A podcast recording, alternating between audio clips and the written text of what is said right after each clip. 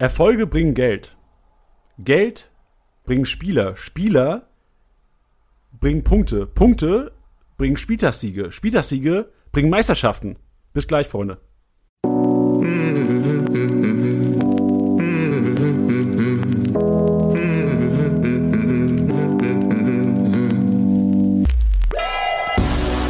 Spieltagssieger wie Sieger, der Kickbase Podcast. Mit deinen Hosts Titti und Janni. Hallo und herzlich willkommen, Spieltagssieger Sieger, der Kickbase Podcast, präsentiert von Tipwin. Schön, dass du, dass ihr eingeschaltet habt und wir heißen euch wieder wie immer willkommen hier am Mikrofon Janni. Grüßt euch und an meiner Seite, an meiner virtuellen Seite, straight aus München. Tiddy, grüß dich. Einen wunderschönen guten Tag. Ich habe die Fingerpistolen in der Luft und bin am Ballern. Puh, puh, puh, puh, puh. Wie geht es So dir? aus. Ja, Tiddy, mir geht's gut. Also es wurden vermehrt von Hörern gesagt, dass wir am Anfang einfach mal sagen sollen, wie so unser Wochenende gerade in Bezug auf Kickbase lief. Ja, Also vielleicht nutzen wir die Chance, wir nehmen ja auch immer unsere, unsere Office-Liga so ein bisschen als Maßstab, weil, also ich würde schon behaupten, unsere Kickbase-Office-Liga ist eine repräsentative Liga. ja, definitiv, würde ich auch sagen.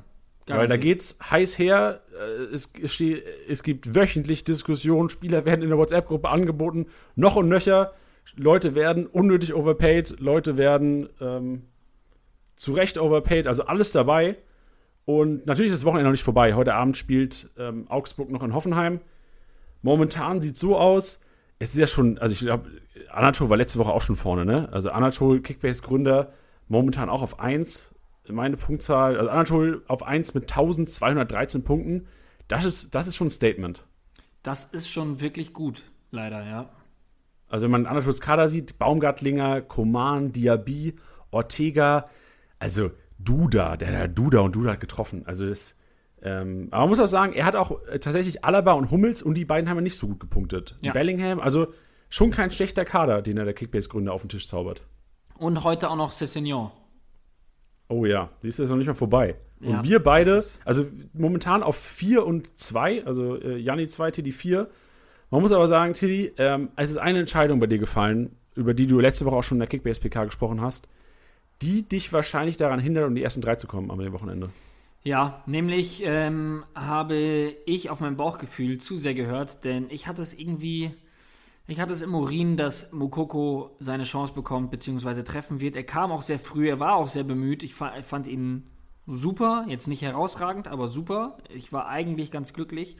Ähm, das Einzige, was mich dann doch ein bisschen ärgerlich gestimmt hat, war, dass ich für ihn Amiri rausgelassen habe, weil Amiri vor dem Spieltag noch angeschlagen war und ich dann irgendwie dachte, ja komm, jetzt nimmst du irgendwie dein Bauchgefühl dann mit und am Ende spielt dann Amiri nicht und dann ärgerst du dich nur und habe auch Tyram aufgestellt, weil ich mir dachte, wenn der, ich habe auch in der PK schon gesagt, er wird nicht starten, aber wenn er den einwechselt und er trifft und ich muss euch dann sagen, dass ich Tyram nicht aufgestellt habe, das geht natürlich nicht.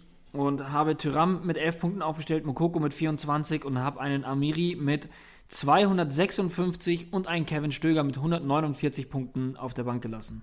Boah, das schmerzt. Aber ich glaube, generell an, an diesem Wochenende wurde die eine oder andere Träne verdrückt, weil tatsächlich haben ja auch viele Leute, also alleine bei mir beispielsweise im Team, also ein Renault hat nicht gespielt, klar, davon war auszugehen, eventuell ein Hernandez, für mich sehr überraschend, nicht in der Startelf. Ja. Ein Olmo nicht in der Startelf gewesen, Martinez früh raus.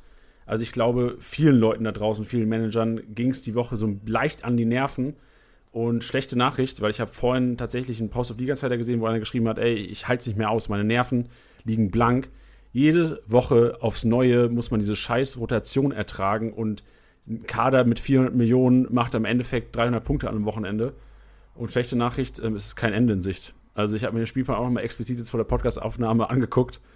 Und auch wenn, also die einzige Hoffnung besteht, glaube ich, darin, dass man betet, dass, dass äh, sein, die Spieler oder die Mannschaft, wo man die meisten Spieler hat, auf der Champions League oder aus, dem Euro, aus der Euroleague fliegt, um einfach da vielleicht so ein bisschen weniger Rotation zu haben. Aber sonst sehe ich kein Ende der Rotation. Weil auch natürlich die Bundesliga jetzt noch vor Weihnachten eine englische Woche drin hat.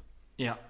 Nee, da bin ich total bei dir. Ich bin ganz froh, dass es mich da nicht so krass erwischt hat. Bei mir hat sich mit den Corona-Fällen auch, ähm, ja, es ist im Rahmen geblieben, sage ich jetzt mal. Äh, ich klopfe dreimal auf Holz. Ähm, aber ja, es ist jetzt bei mir jetzt auch keine Entscheidung gewesen, Klar, es ist ärgerlich, die Punkte drauf zu haben, aber ich hatte irgendwie mein. Also, ich hätte mich mehr geärgert, wenn Amiri nicht gespielt hätte und Tyram oder Mukoko hätten getroffen, hätte ich mich noch mehr geärgert als diese 260 Punkte, die ich jetzt habe liegen lassen. Aber da möchte ich echt mit keinem von euch tauschen, die da, also was du sagst, dann Hernandez spielt nicht, äh, ein Renault spielt nicht. Das ist alles schon sehr, sehr bitter und davon wurde ich bisher noch verschont.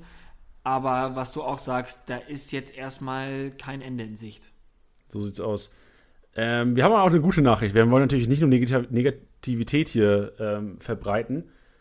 Ähm, Adventure Challenge. Es gibt tatsächlich, wir hatten letzte Woche schon kurzes angeteasert, dieses Wochenende ist es soweit.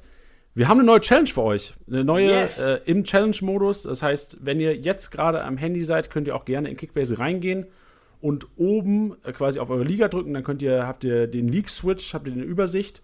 Rechts unten auf Beitreten, äh, den Kickbase Challenge-Modus auswählen und dann die Adventure Challenge auswählen. Und die, die, also die ist was Besonderes. Das ist eine einmalige Chance. Also es geht tatsächlich nur einen Spieltag. Und es warten saftige Gewinner auf euch und Tiddy wird vielleicht ganz kurz mal die Regeln erklären, weil die sind relativ simpel. Ja, die Regeln sind relativ simpel, weil die Preise ziemlich unique sind, also sehr einzigartig. Denn wir verlosen ein unterschriebenes Trikot von der kompletten Mannschaft aus der Saison 1920 von RB Leipzig, von Hertha BSC, vom FC Augsburg und vom SC Freiburg. Und es wird dann so ablaufen, dass der Erstplatzierte darf sich ein Trikot aus den Vieren aussuchen, der Zweite darf sich ein Trikot aus den drei raussuchen und der Dritte darf sich ein Trikot aus den letzten zwei raussuchen. Und, und der Vierte kriegt dann das Augsburg-Trikot. Ja, was? Oder das Leipzig. Ja, das Leipzig, ja, ich ja. Genau. Ähm, und es läuft folgendermaßen ab, denn es ist relativ simpel, denn ihr könnt nur Spieler von den genannten vier Mannschaften aufstellen. That's it. Und natürlich, um noch so ein bisschen Würze mit reinzubringen, haben wir auch noch eine, äh, ein, eine, eine neue Budgetgrenze nochmal mit reingepackt. Und das sind dieses Mal 200 Millionen statt den üblichen 250 Millionen, die ihr aus der Matchday Challenge kennt.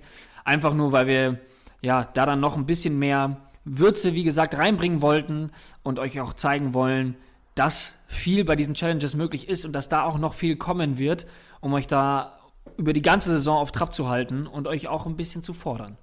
Richtig. Und wenn ihr jetzt von euch behauptet, ihr seid ein optimaler oder ein, ein sehr guter Kickbase-Manager, dann würde ich behaupten, ihr solltet an allen drei Challenges teilnehmen. Also Matchday Challenge, natürlich die übrige Matchday Challenge, die wir das ganze Saison geben. Da solltet ihr hoffentlich inzwischen drin sein. Dann gibt es natürlich noch die Goldene Herbst Challenge von FUMS. Und jetzt, seit heute Abend, also brandfrisch, wenn der Podcast online live geht, solltet ihr auch in der Lage sein, die Adventure Challenge ähm, zu spielen oder teilzunehmen, beizutreten. Ja, ganz genau. Und, Welches äh, Trikot würdest du denn aussuchen, Tilly, wenn du die, die Wahl hättest zwischen Hertha, Leipzig, Augsburg, Freiburg? Ähm, ich glaube, ich würde Freiburg nehmen. Ich glaube, ich würde Freiburg nehmen, weil ich das eine sympathische Truppe finde. Ähm, vielleicht liegt es auch daran, dass einige von ihnen auch Kickbase spielen und da man dementsprechend ein bisschen Kontakt mit ihnen hatte über den über den äh, Kickbase-Account. Die finde ich einfach eine super sympathische Truppe und das glaube ich, würde ich mich am meisten mit identifizieren, glaube ich. Okay, interessante Wahl. Ich wüsste gar nicht, wen ich nehmen würde. Wahrscheinlich, äh, du hast mich jetzt, aber vielleicht würde ich sogar das Leipzig-Trikot nehmen. Wäre wahrscheinlich das, was in ein paar Jahren am meisten Wert hat. Ja, ich vor glaube, allem. Ich glaube, ich habe jetzt noch nicht drauf geschaut und habe es noch nicht ganz analysiert. Wir werden es aber auch für euch Adleraugen natürlich noch mit reinpacken äh, in die, in die Instagram-Story. Da könnt ihr es euch genau anschauen, wer da unterschrieben hat und wer nicht. Ähm, ich meine aber, dass dadurch, dass es 1920 ist, auch Timo Werner auf dem Leipzig-Trikot ja. drauf sein müsste. Vor allem, ich, ich, ich weiß schon jetzt, wenn ich dann irgendwie in 30 Jahren mit meinen Kindern im Lagerfeuer sitze und ich das Leipzig-Trikot von, äh, von letzter Saison irgendwie auspacke mit den ganzen Unterschriften, dann heißt es, weißt du, mein Kind zockt wahrscheinlich FIFA mit der Icon-Card von Upamecano und Werner. Verstehst du? Ich dachte schon, wenn du am Lagerfeuer sitzt, dann geht das Feuer erstmal nicht aus. Also, wow. Okay. nee, aber da hast du natürlich, kannst ein bisschen was erzählen über die Spieler. So. Ja, das, aber, das, das, das glaube ich auch. Ja. Genau. Übrigens noch zum, ähm, zum Challenge-Modus, dadurch, dass man ja Leute hinzufügen kann als Favoriten und man dann einsehen kann, wen sie aufgestellt haben. Für alle, die sich wundern, mir ist ein kleiner Fauxpas passiert, denn ich habe beim Podcast mit Strassi am Mittwoch, als wir den Stammtisch aufgenommen haben, habe ich nebenbei, weil ich dann immer schaue, ob die Gäste quasi ähm, ja, das Budget einhalten und mir einfach ein Bild, dass ich es bildlich vor mir habe, stelle ich die gleichzeitig mit denen immer auf. Und ich habe dann kurz vor Anpfiff nochmal reingeschaut und habe gesehen, ah ja, ich habe ja umgestellt und das war's. Und ich habe eins zu eins die gleiche Aufstellung wie Strassi. Geil, so kann's gehen. Deswegen, ähm, ja, könnt ihr euch auch gerne, könnt ihr gerne nochmal reinhören. Von uns eine klare Empfehlung. Wir haben einen Stammtisch aufgenommen mit äh, Strassi, der unter anderem der Host vom Fohlenradio ist, äh, von Mönchengladbach. Das ist eine illustre Talkrunde, wie man wahrscheinlich äh, es betiteln würde. Und haben wir am letzten Mittwoch aufgenommen. Hört da mal rein. Ist jetzt äh, nicht zwingend 100% auf Kickbase Mehrwert gepolt. Das ist aber auch da nicht unser Ziel, sondern es ist einfach äh, eine coole Kennenlernrunde und euch Leuten näher zu bringen. Und äh, fand ich persönlich sehr, sehr geil. Ich habe es mir selber noch zweimal angehört, um ehrlich zu sein. Ja, ich, hat mir echt Spaß gemacht. Also wirklich ein sympath sympathischer Kerl, äh, tollen Humor gehabt und hatten echt eine tolle Runde. Also wirklich hat, hat Spaß gemacht. Auch von mir nochmal die Empfehlung. Hört mal rein und können auch gerne Feedback geben. Wir versuchen, wie Unbedingt. gesagt, so einmal im Monat so eine kleine, so eine Stammtischrunde zu haben hier bei Kickbase und hatten da jetzt den, den äh, Strassi am Start und es war echt tolle Einblicke, auch gerade in Bezug auf Gladbach. Ja, Richtig. Ähm, wenn ihr, du hast gerade von den Favoriten geredet, wenn ihr sagt, ich würde auch gerne sehen, was Janni und Titi oder was Titi und Janni da draußen fabrizieren. Ähm, Titi ist tatsächlich äh, Titzelsperger. Berger. Genau, also Titel- wie Hitzelsberger, nur mit T am, zu Beginn statt dem Genau. Und ein Bild, wo, ich weiß nicht, was, was ist das für ein Bild, Titi, was du da hast? Äh, das ist das, was wir letztens auch im Dattel Dienstag hatten. Ah ja, ah, da, leicht angetrunken. Bild leicht angetrunken, Sonnenbrille. Nein, Limo. Ah, Limo, vorbildlich. Ähm, und bei mir ist es so, Janni, also ganz easy, J-A-N-N-I. Und äh, als Bild äh, Michael Scott, für alle, die The Office kennen. Sehr gut. Wo Michael Scott vor seiner, Tasche, vor seiner Tasse äh, World's Greatest Boss. Und das ist, auch, das ist auch mein Vorbild in Kickbase. Oh, wow. Frech. Lass uns zu den kniffligen Szenen kommen. Ja, kommen wir zum Spieltag. Es wird zu viel. Erst das Leipzig-Trikot, jetzt auch der Michael Scott. Wir, wir, wir hören auf. Kliffige Szenen des Spieltags. Und ich glaube, dass die Szene, die am meisten Aufruhr am Wochenende in, in den Foren unter den Managern gebracht hat, war tatsächlich das Tor eingeleitet von Vincenzo Griffo. Ähm, und hier muss man sagen, also auch wieder Geduld bewährt sich, weil äh, es wurde korrigiert. Es war natürlich kein Tor eingeleitet. Die Aktion, ich habe immer, ich habe öfters mal deinen Kommentar gelesen. Titi hat auch gesagt im Podcast, den wird meine Oma machen. Ich habe meine hab- Oma noch nicht einen Fallrückzieher machen sehen. Ich, hab, ich muss aber auch ehrlich gestehen, habe ich das gesagt oder hast du das gesagt? Das weiß ich nicht mehr. Ich glaube, wir haben es Aber beide bestimmt gesagt. Wenn, dann haben wir es auf jeden Fall oft zitiert. Ja, das glaube ich auch. Und da brauchen wir nicht drüber reden. Also, so wie Santa Maria diesen Ball auch erstmal annimmt, das fand ich ja eigentlich noch geiler als diesen Fallrückzieher.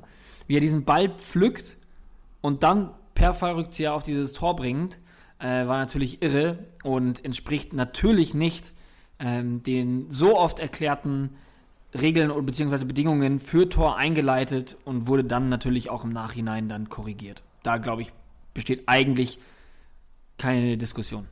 Nee, denke ich auch nicht. Wir sollten es hier, wollten es hier nur aufklären, weil einfach jetzt natürlich von Samstag bis, bis heute Vormittag, bis dann die Korrekturschleife mit Opta in Gang getreten wurde, äh, natürlich das Tor eingeleitet noch gegeben wurde. Ja, Grifo, und, es ist, und ich verstehe ja da auch jeden Grifo-Besitzer, wenn, wenn man da äh, im Nachhinein nochmal diese, ähm, diese Punkte abgezogen bekommt. Das ist natürlich ärgerlich, aber so ist es heute, gell?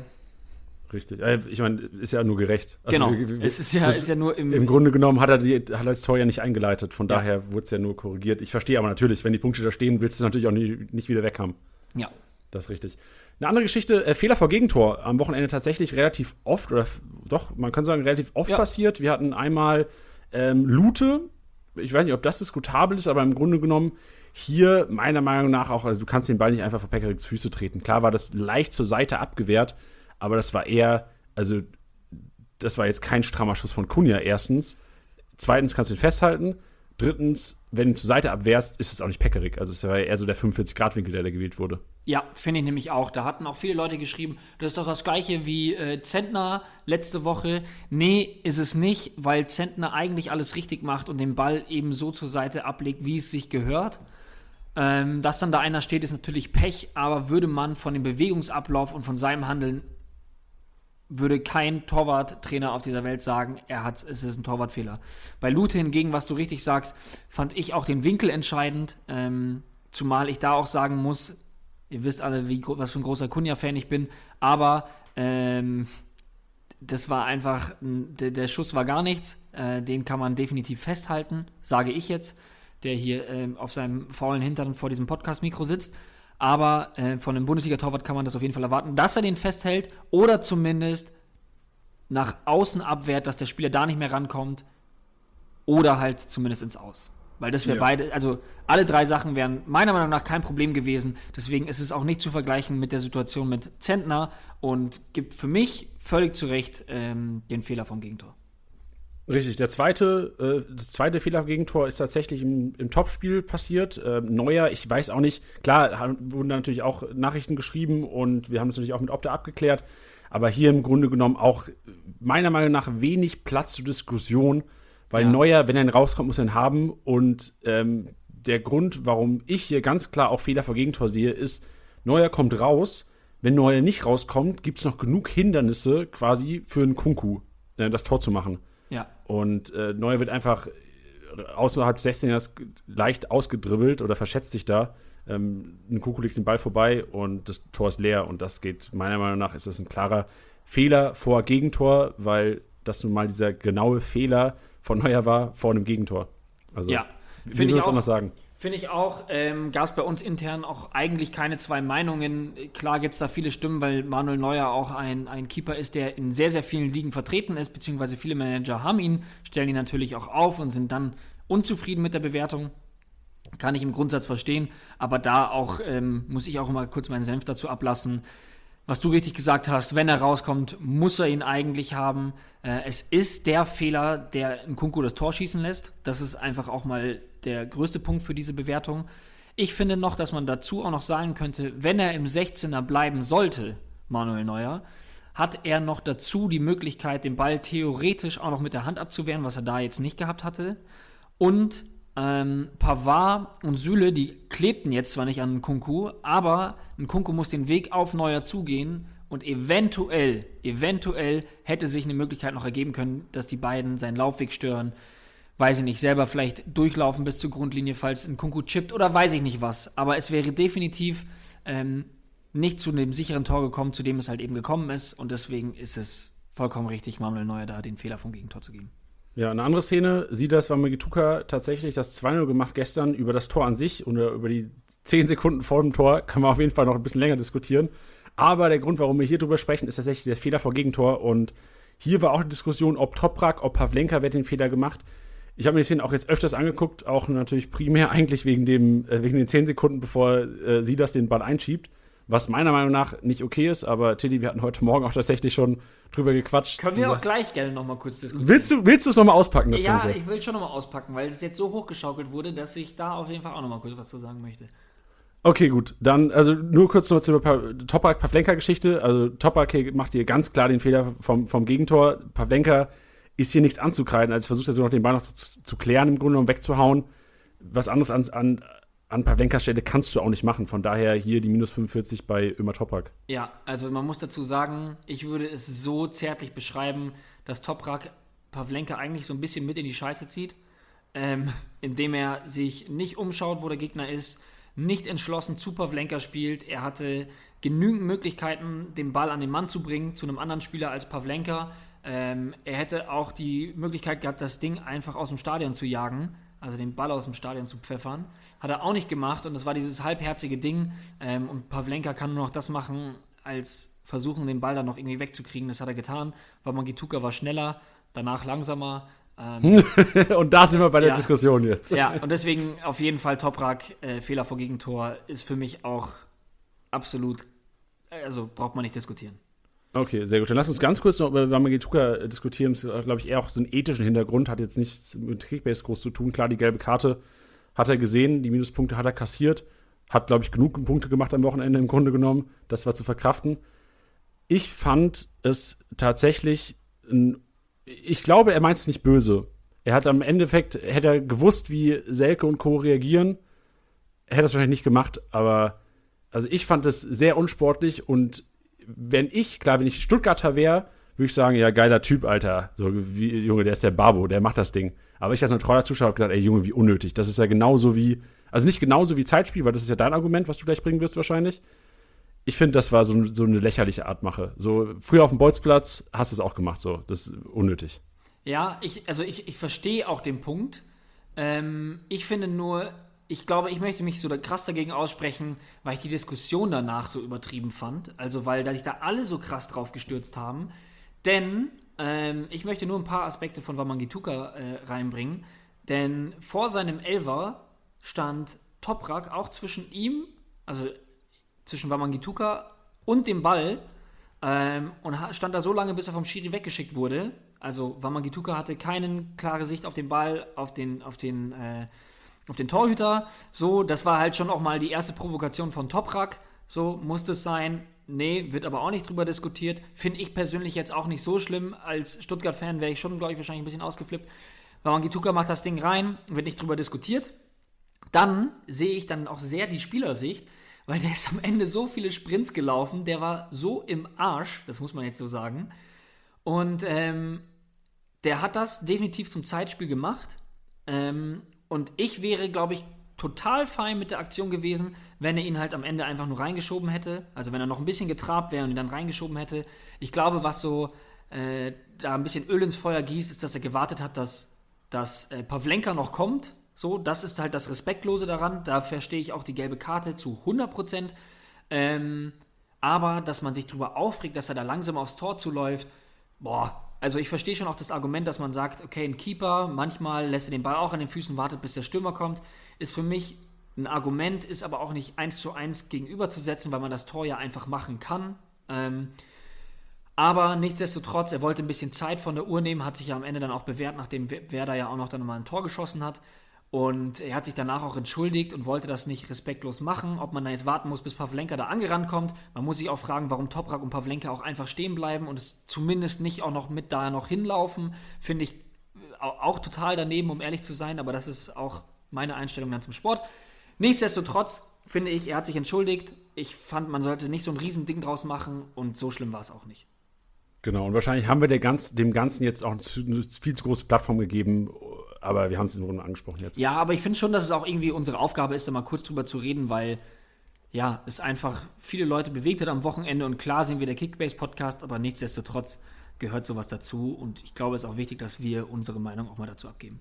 Gut, dann gehen wir jetzt auf jeden Fall noch weiter unserer Aufgabe als Kickbase-Podcast nach. Äh, Aufklärung, knifflige Szene, ähm, abgefälschte Torvorlage Bözius. Ja, Warum, wieso, was ist passiert? Tilly, klär uns auf. Da gibt es natürlich mehrere Ansichten, denn zum einen gibt es äh, die Frage, warum bekommt er keine Torvorlage? Das liegt daran, dass der Ball abgefälscht war. Nach den offiziellen Richtlinien der DFL muss der Ball ohne jeglichen Kontakt eines anderen Spielers zum Torschützen gelangen, damit es auch als Torvorlage in die offizielle Statistik eingeht. Das war nicht der Fall. Da möchte ich auch Seite, äh, äh, als Seitennotiz, Seitennotiz, Randnotiz, das ist das Wort, ähm, möchte ich da noch hinzufügen, dass wenn das die, die auf Bundesliga.de oder auf Kicker.de getickert wird, das ist nicht die offizielle Statistik. Da sitzt ein Redakteur, der das sehr schnell da abtippen muss. Habt da auch einen großen Respekt vor. Und die haben oft berücksichtigen nicht da genau diese offiziellen Richtlinien. Also selbst wenn es gibt manchmal im Bundesliga-Ticker, dass die schreiben, ich weiß nicht, ob es so war, aber es kann passieren, dass sie schreiben Boetius Assist aber in der offiziellen Statistik steht er nicht drin. Also man muss nach der offiziellen Statistik gehen, das tun wir und ähm, deswegen ist es keine offizielle Torvorlage. Er hat die abgeprallte Torvorlage bekommen und nicht die abgefälschte. Das liegt daran, dass Boetius klar auf den ersten Pfosten schießen will, also das kurze Eck. Dadurch wird der Ball abgefälscht, also der Torschuss wird abgefälscht, gelangt zu Stöger, Legende nebenbei, der das Ding macht. Das ist wichtig, der Kommentar, danke ja, dir. Der das Ding macht ähm, und deswegen gibt es zum einen nur die abgeprallte Torvorlage und zum anderen auch nicht Großchance kreiert, weil es zum einen ein Schuss aufs Tor war und zum anderen, weil es abgefälscht war. Deswegen gibt es Großchance kreiert nicht. Und die abgefälschte Torvorlage, um jetzt diesen ganzen Case einmal komplett zu machen, ist eigentlich ein Paradebeispiel. Wahnsinn.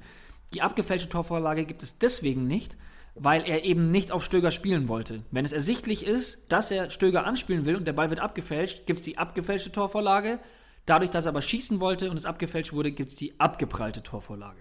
Alter, was ein Beispiel. Also wirklich, hier haben wir ja. jetzt ja einiges, einiges aufgeklärt. Das ist ja schuhbuchmäßig hier. Ja. Finde ich auch, finde ich geil. Eine, auf eine Sache würde ich ganz kurz noch eingehen, die du gerade äh, erwähnt hast. Stögi ist back. Junge, also ich habe mich als, ich habe ihn natürlich nicht im Team äh, momentan. Ähm, du hast ihn ja tatsächlich, du hast nicht aufgestellt, hast du schon gesagt. Aber ich habe mich einfach gefreut. So, das ist, ich habe auch an der Reaktion der Community, also ich habe auf Liga Insider mal in die Kommentare geschaut, die Leute haben sich auch gefreut einfach für Stögi. Das ist ähm, so eine Art Kickbase-Legende, kann man schon, schon sagen. Du hast es ja gerade schon gesagt. Ähm, wir freuen uns einfach neutral darüber, dass er als Person getroffen hat. Ja, genau. Das würde ich auch sagen. Ähm, wir haben uns sehr gefreut, dass er wieder in die Bundesliga gewechselt ist. Dass er dann nicht gespielt hat, konnten wir nicht nachvollziehen, weil aber auch nichts kommuniziert wurde. Und dann, wenn er natürlich seine Einsatzzeit bekommt und dann auch noch ein Tor schießt, dann freuen wir uns natürlich sehr und hoffen, dass er sich nicht nur damit ähm, für die Startelf qualifiziert. Choo-choo, Hype Train. Nein, aber das, das, also ich sage jetzt nicht, dass er das damit getan hat. Ich habe gesagt, ich hoffe es im Zusammenhang mit, dass wir es ihm persönlich gönnen würden. Ich habe von dem Spiel nicht so viel gesehen, um sagen zu können, Kevin Stöger wird nächstes Spiel in der Startelf stehen. Das, da, ja. da, ich distanziere mich von dieser Aussage. Wir machen das wie bei so einem Bildinterview. Die Bilder ist auch immer so Schlagzeilen geil. Und jetzt hast du ja, es gibt ja inzwischen diese Tonspur jetzt, die du gerade gesagt hast. Stimmt. Stöger wird in der Startelf stehen. Und das ist eine Aussage, Tiddy, die wird jetzt plattgetreten. Ja, scheiße. So ist es halt. Ja. Geil. Es, wird, es gibt auch, wir posten doch auch immer auf Social Media ein Snippet. So, ja. so eine, Nein, eine Audiospur, ein Teaser. oh, oh nee, keine Sorge. Gut, dann äh, gehen wir zu den Erkenntnissen des Spieltags. Was haben wir gelernt? Wir haben tatsächlich wieder viel Bundesliga geguckt am Wochenende. Äh, der Samstag. Ich fand ihn als neutraler Zuschauer enorm unterhaltsam, auch das Topspiel abends. Als Kickbase-Manager muss man sich fragen, was habe ich die letzten Wochen gemacht? Was ist mit meinem Team los?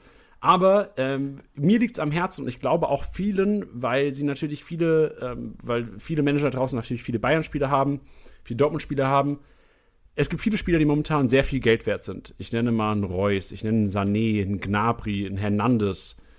Und CD, unsere Aufgabe ist es vielleicht so ein bisschen Licht ins Dunkel zu bringen. Vielleicht auch den Leuten so kleine Hinweise zu geben oder Empfehlungen zu geben, was man machen sollte, wie man sich verhalten sollte mit solchen dicken Fischen momentan. Ja, es ist halt, es ist sehr mit Vorsicht zu genießen. Ähm, ich bin auch mal gespannt, wie sich das Ganze entwickelt, wenn die Champions League vielleicht gerade nicht so präsent sein sollte. Da habe ich den Spielplan aber nicht genau vor mir und weiß jetzt nicht genau, wie viele Spiele es gibt, ohne dass eine Champions League dazwischen ist. Ähm, weil ich das zum Beispiel spannend fand bei ähm, Dortmund gegen Frankfurt. Da, da kam Mukoko zur Halbzeit, was für mich ein, ein klares Zeichen dafür war, dass, ähm, dass es ja, nach vorne gehen soll. Ich habe mich dann gewundert, dass es äh, zudem dann nur noch eine Einwechslung gab mit Bellingham. Also ein, ein Reus ist auf der Bank geblieben, ein Hazard ist auf der Bank geblieben.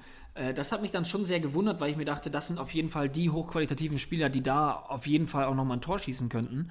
Ähm, das ist nicht passiert.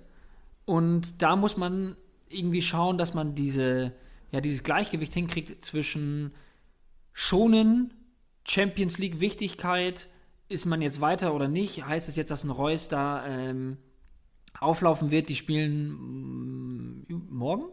Morgen, ja, St. Petersburg. Ähm, genau. Und ja, das ist, es ist ein bisschen schwierig. Also ich glaube, ich glaube, was wir so ein bisschen auch schon mal gesagt hatten mit dem, ähm, mit dem, mit den Corona-Fällen ist, dass vielleicht die ganz teuren Spieler, unabhängig von ihren Leistungen, vielleicht gar nicht so viel wert sind. Ja, vor allem ein Beispiel, also ich finde dieses Beispiel Sané Gnabry so faszinierend. Also Gnabry 45 Millionen wert, Sané 40 Millionen wert, also die waren beide vor einer Woche noch 5 Millionen mehr wert. Und dann äh, Kingsley Coman 28 Millionen wert und ähm, stiehlt die Show momentan. Und ich, ich greife das Thema auf, weil es mich auch tatsächlich beschäftigt. Ich bin Sané-Besitzer in einer Liga und ich habe gedacht, vielleicht erkläre ich einfach mal so meine, Gedank meine Gedanken, die ich jetzt habe in Bezug auf Sané. Vielleicht hilft es ja euch auch. Ich, ich weiß, Sané und Gnabry kann man nicht vergleichen, weil ich tatsächlich glaube, dass Gnabry noch einen höheren Stellenwert hat momentan bei den Bayern und bei Flick und natürlich auch äh, vielleicht verletzungsunauffälliger, wenn man das so sagen kann. Bei mir ist aber so, also wir haben schon diese, das ist auch wieder 5 Euro in Phrasenschwein, wir sagen so oft, es ist eine Sache von Alternativen. Bei mir ist es genau so. Also ich weiß genau, also ich werde Sané sehr wahrscheinlich halten, Außer, also ich glaube, in der Liga, wo ich Sané besitze, sind tatsächlich noch Emre Can und Kimmich tatsächlich die zwei Leute, wo ich sagen würde, für die beiden würde ich jetzt einen Sané abgeben, momentan. Und solange die, die nicht auf den Markt kommen, ein Davies wäre auch noch zu haben, aber ein Davis, da können wir auch gerne drüber, drüber sprechen, über Hernandez Davies gleich, würde ich nicht gewollt sein abzugeben. Weil meine These ist gerade vom letzten Jahr, ich habe so ein bisschen aus der Thiago-Geschichte gelernt, Qualität setzt sich langfristig durch. Und ein Coman hat momentan eine enorme Form. Ich glaube aber, dass Gnabry und Sané eigentlich die besseren Fußballer sind. Und auch was Kickbase angeht, eine Konstante liefern können, die ein Coman nicht liefern kann. Und in, in dem Bezug wird das meine Entscheidung sein. Also Sané wird nur für adäquaten Ersatz abgegeben. So im Grunde genommen für einen Chan oder einen Kimmich, wo ich weiß, die sind solide. Andererseits, auf der anderen Seite ist es mir dann zu riskant zu sagen, ich gebe Sané ab und da kommt wieder so ein bisschen Tippsgedanke ins Spiel und dann liefert er, weißt du? Ja, ich würde zum Beispiel in einer, in einer kleineren Liga, also was du richtig sagst, es, ist, sind immer die Alternativen, man weiß nie, in, in, was für Ligen man spielt. Bei uns ist es so, dass man einen Kimmich hält, weil er verletzt ist und man sich denkt, okay, dann kriege ich ihn sonst nicht wieder. Ähm, ja, ich kann mir auch vorstellen, dass der Kruse-Besitzer bei uns ihn auch nicht verkaufen wird, weil man sich denkt, okay, komme ich da überhaupt wieder dran, wenn er denn mal wieder genesen sein sollte. Aber wenn man in der Kleinliga spielt, würde ich zum Beispiel, ich persönlich würde jetzt sagen, ich würde zum Beispiel mir einen äh, Arnold und einen Roussillon oder einen Arnold und einen Schlager eher holen als einen Marco Reus. Ja, nee, ist richtig, genau. Vor allem, also es ist immer eine Sache von Alternativen. Ist übrigens geil, dass ich äh, gerade Arnold nenne, als jemanden, wo ich eh immer sage, das ist jemand, den ich mir nicht ins Team holen würde. Aber wenn man auf die Punkte schaut, also das meine ich damit, jetzt unabhängig von meiner persönlichen äh, ja, Meinung zu dem, zu dem Spieler, ähm, nichts als hätte ich was gegen ihn. Aber ähm, was ich damit sagen will, ich würde lieber zwei Spieler holen, die konstant spielen, die sicher spielen und vor allem nicht die Belastung haben oder die, die Mehrfachbelastung, als vielleicht jetzt ein Marco Reus oder jetzt eben wie dieses Jahr auch einfach ein Tyram, der halt mehr Champions League als Bundesliga spielt, ist für ihn vielleicht cool und äh, auch gut so, aber es bringt halt dir als Kickbase-Manager wenig. Genau, und vor allem, also Reus würde ich da auch mit inkludieren. Reus ist natürlich genauso wie Sané oder Gnabry ein Spieler, der normalerweise, also der die Qualität besitzt. Das braucht man, glaube ich, nicht diskutieren. Das einer der, so, dass die, die drei sind wahrscheinlich unter den Top 10 Bundesligaspielern, was die Qualität angeht. Ja, das auf jeden Fall. Aber ähm, eine Rotation wird halt immer greifen. Und klar, ich glaube, inzwischen ist es so, bei Sané musst du fast hoffen, dass die Rotation greift, weil dann ist er nämlich an der Reihe momentan. Ja. Ja, also ich muss auch sagen, bei Sané war für mich auch die Sache, wir haben da auch am, am Samstag ähm, intern und auch in sämtlichen WhatsApp-Gruppen darüber diskutiert ich, also Sané gehört für mich rein von der Qualität her zu einem der besten Spielern in der Bundesliga. Also problemlos. Ich finde aber es irgendwie komisch, dass er wenig gespielt hatte. Ich hatte auch irgendwie so ein bisschen das Gefühl, dass Flick kein so allzu großer Fan von ihm ist. Äh, das ist aber auch nur meine, also ist nur mein Gefühl. Ich weiß nichts, man hat nichts gelesen, sonst irgendwas. Aber ich fand jetzt auch gerade bei so einem äh, Topspiel gegen Leipzig, wo ich mir denke, du bist jemand in der Offensive zusammen, natürlich mit dem Lewandowski, aber der da auf jeden Fall was reißen sollte und da auch so ein bisschen dieses Ruder übernehmen sollte, ähm, hat er nicht gemacht. Super blass, enorm schlechtes Spiel meiner Meinung nach. Und dann, was du richtig gesagt hast, im Gegenzug halt ein Command, der da drei Assists macht und da ordentlich Dampf gibt auf der Seite. Ähm, ja, also Sané ist jemand, der, der mich aktuell nicht reizen würde. Ja, genau. Und der, der Preis auch einfach. Also genau. 40 Millionen sind schon einiges. Natürlich nochmal zuletzt, und das, damit schießen wir auch ab, eine Sache der Alternativen. Und ja. natürlich muss man sagen, Sané, selbst wenn er nicht Startelf spielen sollte, der wird safe eingewechselt. So, das ist ja immer der Case. Also wer von den dreien oder vieren, im Grunde genommen, Costa wird auch meistens noch eingeschmissen. Aber im Grunde genommen zahlt es ja keine 40 Millionen für einen, der eingewechselt wird. Ja.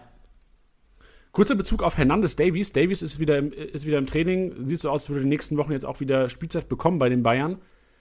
Und meine Empfehlung ist generell, weil Davies auch teilweise in den Foren jetzt wieder gehypt, also das heißt gehypt, aber Leute, wer, äh, es wird oft geliked, dass man Davies kaufen soll und Leute sprechen sich für ihn aus.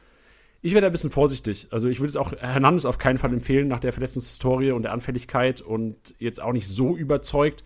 Aus vielleicht im Spiel gegen Dortmund hat er bis jetzt, klar, in den ersten Spielen war er gut, aber jetzt in den letzten drei, vier Wochen nicht wirklich überzeugt. Muss aber auch sagen, dass es sehr wahrscheinlich auf eine langfristige Rotation rausläuft bei den beiden. Also äh, natürlich kann es sein, dass Hernandez ab und zu mal in Innenverteidigung wieder rückt. Aber zwei, Linksverteid äh, zwei Linksfüße in Innenverteidigung ist wahrscheinlich auch langfristig unwahrscheinlich bei den Bayern. Das heißt, Davies und Hernandez werden sich abwechseln in Zukunft. Und das ist natürlich Risiko pur bei den Bayern. Also da kannst du, wenn du Pech hast, 40 oder 35 Millionen für einen von den beiden ausgeben und im Endeffekt liefert dir jedes zweite Spiel oder zwei von drei Spielen, vielleicht eins mit 20 Punkten, eins mit 140. Also ist einfach generell, ich wäre so ein bisschen vorsichtig bei den Bayern generell, Ja. ähm, was das Thema Rotation angeht. Ich muss auch noch zu Davies ein paar Worte verlieren, denn ich verstehe Gerne. den Hype. Ich meine, was der letzte Saison abgerissen hat, ist völlig unglaublich. Aber auch vor seiner Verletzung, ich verstehe das, dass man den sich jetzt einkauft, verstehe ich, auch, auch, im, auch im ersten Moment hinaus.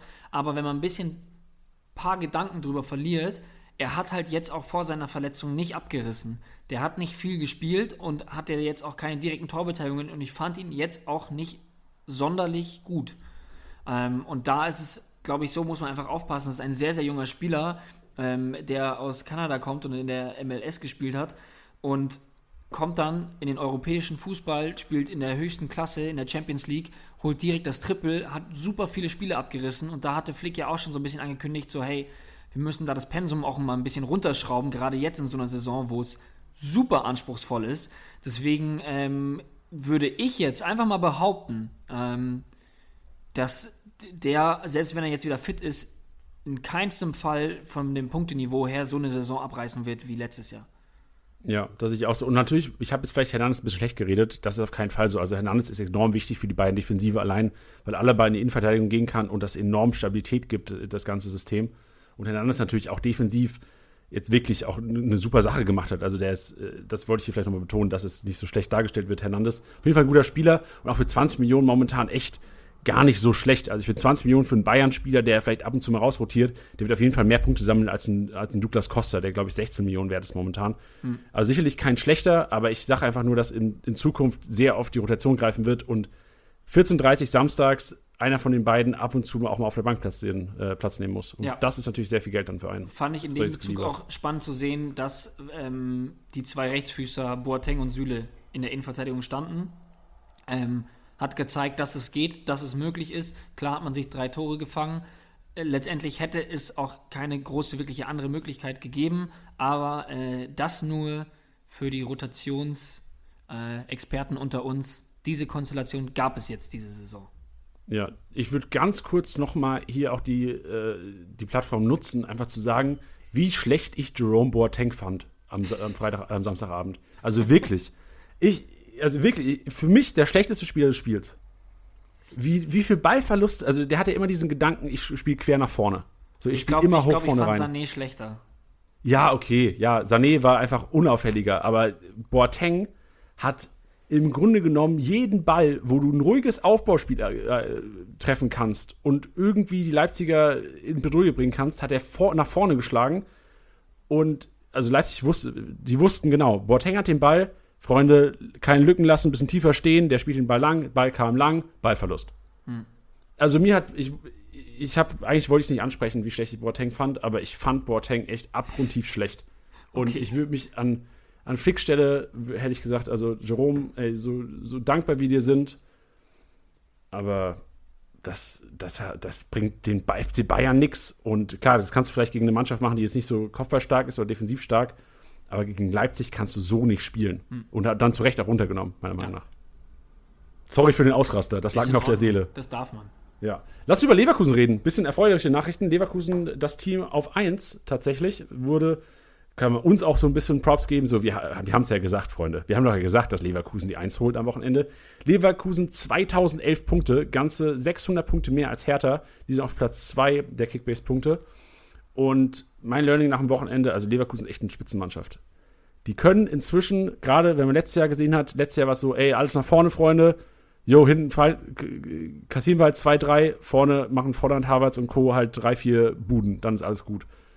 Und inzwischen gerade gegen Schalke, also Schalke, ja, was heißt gerade gegen Schalke, aber auch gegen Schalke hat man gesehen, obwohl Schalke jetzt nicht das Top-Konter-Team ist und keinen guten Fußball spielt momentan, Leverkusen hat so gut abgesichert, die waren echt, die haben sich gesagt vorm Spiel, Freunde, Ziel Nummer eins, kein Konterfang. Lass alles absichern, was geht. Und das ist so mein Hauptlearning vom Wochenende eigentlich, zu sagen, okay, Leverkusen ist eine ernstzunehmende Spitzenmannschaft geworden in der Bundesliga. Ich muss sagen, es tat auch sehr weh zu sehen, wie viele Gurkal Schalke bekommen hat. Also wie oft sie getunnelt wurden. Ja. Das war, Also also, gerade in der ersten Halbzeit war das absurd. Also einmal wird Sinkgraven auf Außen, ich weiß nicht mehr, wen er da hat au- aussteigen lassen, aber wow, also da wurden einige Ehren mit nach Hause genommen. Ja. Sinkgrafen mir auch sehr gut gefallen, muss ich sagen. Ich hab, wir haben schon öfters darüber gesprochen, dass er offensiv nicht die Qualitäten hat, die Wendell hat. Würde ich an dieser Stelle sogar sagen, dass das Spiel gegen Schalke äh, Vorbild war für einen Linksverteidiger, der auch Offensivdrang hat. Ja. Mir sehr gut gefallen. Ähm, mu- muss aber auch sagen, ich habe das Spiel gesehen und ich besitze tatsächlich unter anderem Bailey und Wirtz. Und mir ging es so ein bisschen gegen den Strich, dass die einfach sehr egoistisch sind vorm Tor. Also Wirtz sucht sehr, sehr oft egoistisch den, Ab den Abschluss. Amiri genauso, Bailey genauso, Diaby genauso. Also im Grunde genommen, wenn, ich glaube, wenn die Offensive der Leverkusener weniger egoistisch wäre und öfters mal den Ball ablegen würde, vielleicht Vorbild Gladbach, Strassi hat es gesagt, der eine torgefährliche Spieler legt auf den anderen torgefährlichen Spieler ab. Und im Grunde genommen gönnen sie sich alle was. Und ich glaube, wenn das Leverkusen noch lernt, könnte das ähm, weite Wege gehen dieses Jahr. Ja, ich glaube, dass da auch äh, Volland eine Rolle spielt, weil Volland auch ein, ein Stürmer war, meiner Meinung nach, der ähm, seine Mitspieler sehr, sehr gut hat aussehen lassen und war auch jetzt nicht der Stürmer, der so egoistisch war. Ja. Der, der fehlt, also das merkt man total. Also wahrscheinlich waren dann die Leute ursprünglich schon so gemünzt, Amiri, Diaby, Bailey und Co., waren so gemünzt zu sagen, okay, Volland, danke dir, wir äh, rennen jetzt mal ab, kurz. Ja. Ja, aber auf jeden Fall ein super spannendes Team, auf das man aktuell einfach setzen sollte. Richtig. Super spannend. Außerdem auch unsere Erfolge. Denn heute Ja. unser Topic: Erfolge in der App. Und äh, wir werden natürlich nicht alles covern. Es sind manche Erfolge, die beispielsweise so: okay, wenn du den Spieltag gewinnst, kriegst du eine Mio. Matchday-Winner. Du, wenn du Spieltagssieger wirst, kriegst du eine Million. Das ist jetzt kein Geheimnis so. Also, das ist jetzt. Wir werden hier eher auf ein paar Erfolge eingehen, wo vielleicht nicht jeder weiß, dass es die überhaupt gibt. Und ähm, natürlich auch, wenn wir von Definition ähm, auf Definitionen eingehen, wie man die Erfolge überhaupt bekommt. Beispielsweise, vielleicht starten wir damit auch einfach mal rein, Transfergewinne, Tiddy. Ja. Also ist ganz wichtig bei den Transfergewinnen ist, dass ihr alle Transfers, um einen Erfolg zu kriegen, müssen zwischen dir und dem Transfermarkt stattfinden. Bedeutet, du kaufst einen Spieler vom Transfermarkt, verkaufst ihn aber auch wieder an den Transfermarkt. Ist für manche Leute immer ein bisschen ärgerlich, weil sie sie meistens dann an Mitspieler verkaufen, auch jetzt nicht krass überteuert und kriegen dann den Erfolg nicht. Die rechnen ein bisschen damit. Ähm, zugegebenermaßen steht in den Erfolgen auch keine Transfers unter Managern.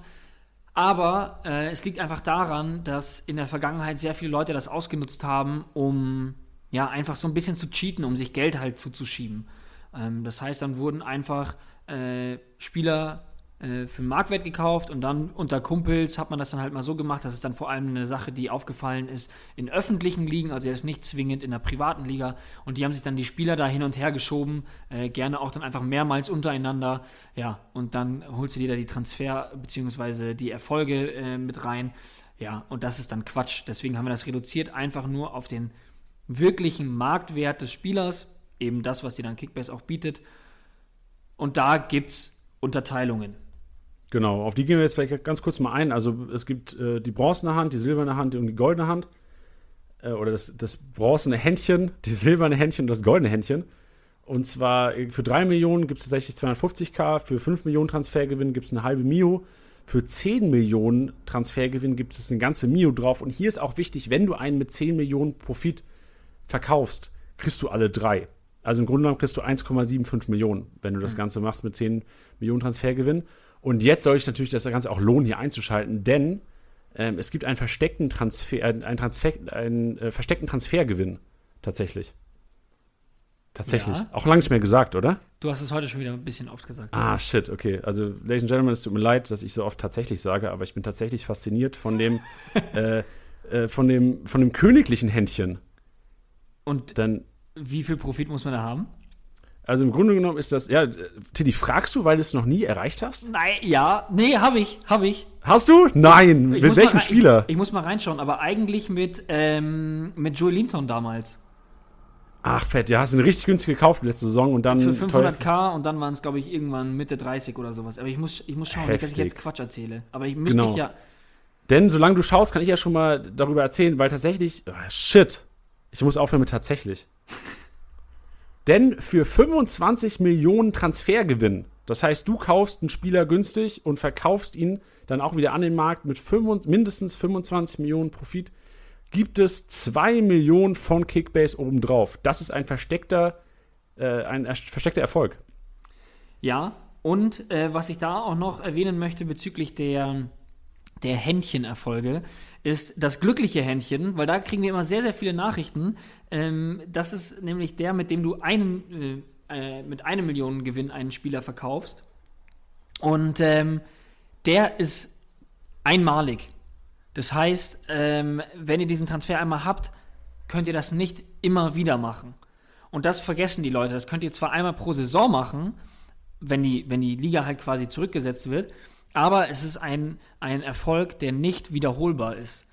Und da kriegen wir manchmal immer ganz wüste Nachrichten und es war auch eigentlich noch nie so. Ähm, deswegen denkt dran, das glückliche Händchen mit einem Million Profit einen Spieler weiter zu verkaufen, ist einmalig. Wichtig.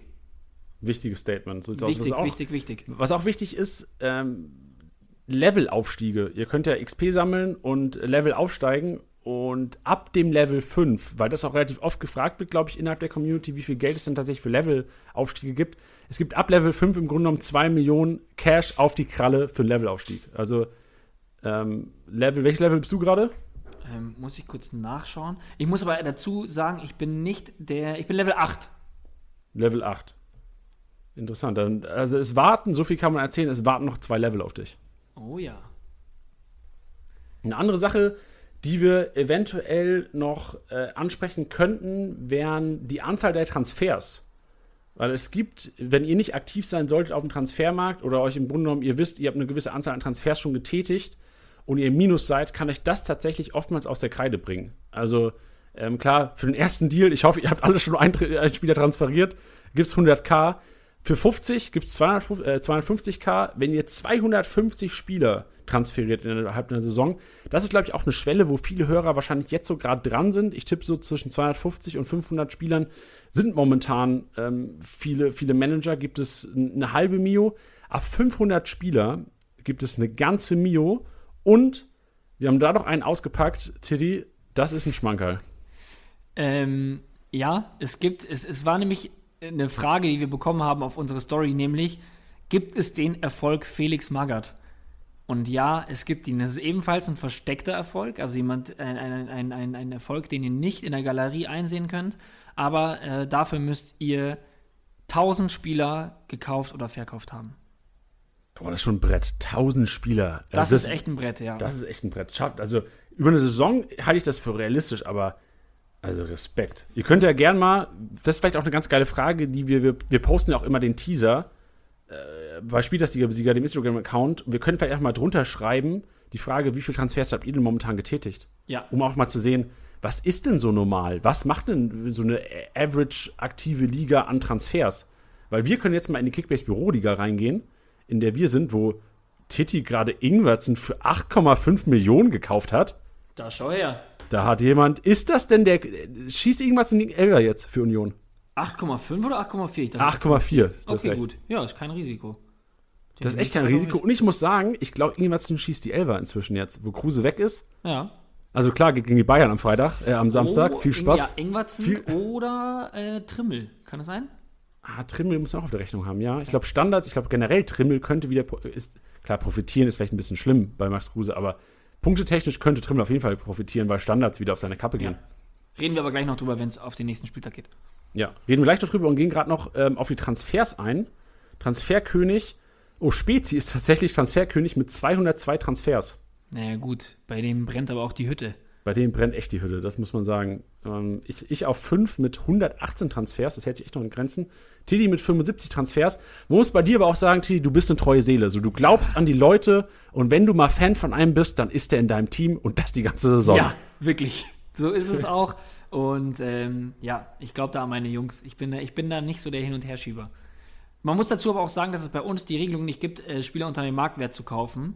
Deswegen spielt das auch noch eine Rolle. Ja, genau. Also ich glaube, wenn, weil das ist ja so das Grinden. Wenn, äh, wenn es erlaubt ist, in Ligen unter Marktwert zu kaufen, dann kannst du ja im Grunde genommen am Tag, keine Ahnung, eine halbe Mio vielleicht machen, wenn es gut läuft. Ja. Mit Spieler unter Marktwert kaufen. Man kann ähm, Nochmal auch hier die Info: 10% unter Marktwert bieten theoretisch. Die Chancen, Chancen sinken natürlich, dass ihr den auch dann bekommt, je niedriger ihr geht unter Marktwert. Aber so natürlich auch ein Weg, noch Geld zu machen. Ähm, weitere Erfolge, die es auch noch gibt, beziehungsweise für die es auch noch wichtige Sachen zu sagen gibt, ist nämlich ähm, der Mannschaftswert. Ähm, zur Staffelung kommen wir gleich.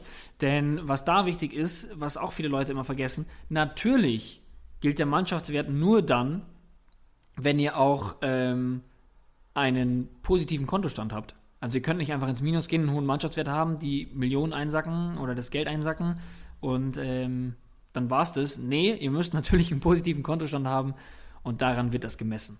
Genau, ihr könnt nicht so quasi wie ein Real-Life-Football-Team einfach sagen, ey, ich überziehe das Konto und kaufe mir alle Spiele ein. Genau. So sieht's aus. Ja, hier ist eine interessante Auflistung und hier, auch hier äh, gibt es natürlich einen versteckten äh, Transfer oder einen, einen, versteckten Gewinn. Mannschaftswert ab, also die Staffelung sieht so aus: 125 Millionen gibt es 100k, für 150 Millionen gibt es 250k, für 200 Millionen eine halbe Mio und für 250 Millionen gibt es eine ganze Mio. Wie ist denn dein Teamwert momentan? Ich glaube gar nicht mehr so krass. Ich bin da, ja, ich bin da auch nicht so. Warte, jetzt muss ich auch direkt mal schauen. Also in der einen Liga ähm, mit meiner Fußballmannschaft bin ich bei 230 Millionen und in unserer Office-Liga bin ich bei 233 Millionen. Also ich komme der 250 näher. Ja, also ich habe, ich hab, glaube ich, gerade vor zwei Wochen die 250 geknackt. Muss aber jetzt auch sagen, allein durch Hernandez Marktwertverlauf äh, die Marktwertkurve von Hernandez, musste ich ein bisschen äh, bin ich nicht mehr gestiegen die letzte Woche, muss ja. ich ganz ehrlich sagen. Aber der, was wollen die Leute hören? Den versteckten Transfer oder den versteckten Gewinn oder den versteckten Erfolg.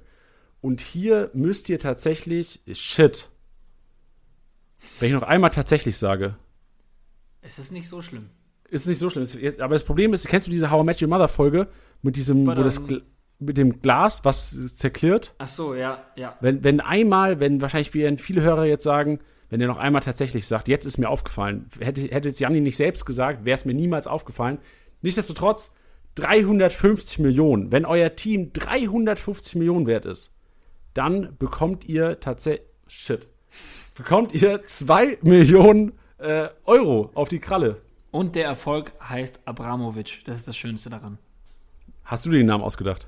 Äh, nee, da war ich noch gar nicht da. Da war ich noch gar nicht bei Kickbase, als der sich ausgedacht wurde. Und ähm, ich war aber sehr stolz, als ich es gelesen habe. Ja, das ist echt. Hat man sich was ausdenken lassen. Sehr gut, das, das waren die Erfolge. Oder gibt es noch andere Erfolge, die, die du gerne thematisieren würdest? Ähm, einen noch ganz kurz und ich möchte natürlich auch zu denen ähm, ähm, auch noch was sagen, zu, dem, zu den Mannschaftswerten. Die sind natürlich auch einmalig. Also ihr könnt jetzt nicht mit einem Spieler in die 250 rein, ihn verkaufen, den gleichen Spieler für den gleichen Wert holen und so weiter. Das wäre geil, es wäre richtig geil, wenn es gehen würde. Ja, ähm, dann gibt es ähm, noch einen Erfolg, über den ich ähm, reden möchte, denn es ist The Special One ähm, das ist natürlich für die Hardcore-Leute, also Abramovic ist ziemlich hardcore, Magat ist ziemlich hardcore. Ähm, dann gibt es noch The Special One und äh, den kriegst du, wenn du 25 Spieltagssiege holst in einer Saison. Boah, wer macht das denn? Wer macht das in der richtigen Liga? Also in, der, in der richtigen Liga ist es heavy. 25. Und wenn ihr den in der Galerie drin habt, Respekt. Ich gucke jetzt mal im Vergleich Office Büro Liga, wer da die meisten Spieltage geholt hat. Also drei. Aurel. Ja. Ja, bei ja. uns ist es super ausgeglichen. Ja, Anatol zwei Spieltagssiege, Tiddy ein, Janni ein. Das ja, wird noch besser. Das wird noch besser. Und ich würde auch sagen, wir belassen es dabei erstmal bei den Erfolgen, weil es das einfach schon viele Fragen abgehakt hat. Wenn ihr da aber mehr drüber hören wollt oder noch mehr Tiefe, dann sagt einfach bitte Bescheid, weil dann werden wir vielleicht mal dann eine extra Folge in der kurzen, aber knackigen Winterpause vielleicht machen. Ähm, gebt uns da einfach bitte Feedback, bitte immer, immer Feedback.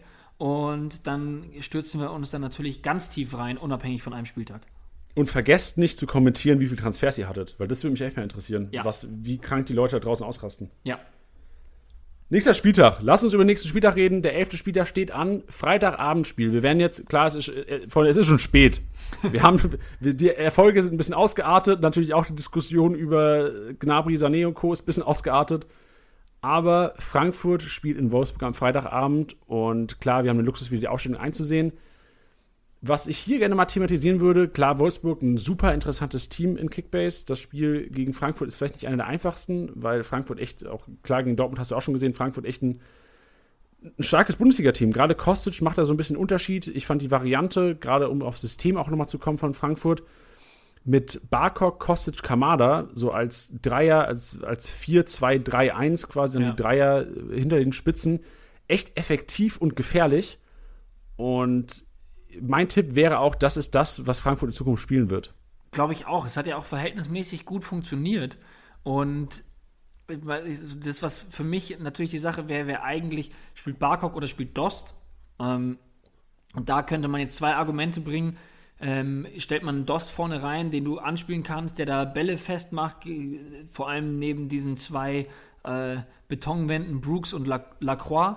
Ähm, allerdings könnte ich mir da halt auch vorstellen, wenn du dich da schnell durchkombinierst, ist das vielleicht sogar noch eher das Mittel. Und deswegen kann ich mir das gut vorstellen, zumal sowohl Kamada als auch Barkok, ähm, Roussillon und Baku auf jeden Fall die Stirn bieten können. Ja, ich bin eigentlich am gespanntesten auf das Duell Kostic gegen, ba äh, gegen äh, Baku. Ja, weil ja, Baku, Kostic habe ich vergessen. Ja, Kostic natürlich. Ja, und vor allem Baku macht ein Riesen, also macht Riesenspiele die letzten Wochen. Ja. Aber ich glaube, das wird so ein bisschen so der, der Prüfstein sein. Kannst du einen Kostic verteidigen und trotzdem noch offensiv Kickbase-Punkte machen? Meine Prognose wäre so ein bisschen, Baku wird nicht so gut punkten am Freitag. Ich glaube auch, weil er immer mehr in die Defensive gedrückt wird, vor allem wenn, wenn Frankfurt da mit dieser Dreier- bzw. Fünferkette spielt, wo zum einen Kostic kommt, aber auch Kamada oder Barkok, je nachdem, wie sie jetzt dann gerade mit den Außen spielen. Ich glaube, auf dem Blatt Papier wäre es Kamada und Kostic. Ähm, und da würde es mich auch interessieren, wie sich Baku verhält. Ich kann mir gut vorstellen, was du gerade auch gesagt hast, dass es sich auf die Punkte negativ auswirken wird, weil er einfach mehr in die Defensive gedrängt wird. Ja. Und man muss natürlich auch sagen, ich, ich glaube, ein ganz großer Profiteur von Kostic ist auch tatsächlich, wenn mit diesem 4-2-3-1-System gespielt wird, Evan Ndika. Weil Kostic so die Leute auf sich zieht und Ndika tatsächlich die Chance hat, offensiv auch Punkte zu sammeln in, ja. in der Geschichte. Und allein diese Pässe in der gegnerischen Hälfte sind damit durch Kostic Präsenz und Kostic Offensivdrang eigentlich noch wahrscheinlicher bei Ndika als jetzt auf der rechten Seite bei Durm beispielsweise. Ja. Muss man da jetzt natürlich auch ein bisschen aufpassen, ähm, weil Breckerloh jetzt auch eine super Saison spielt, ähm, auch ziemlich im Saft steht.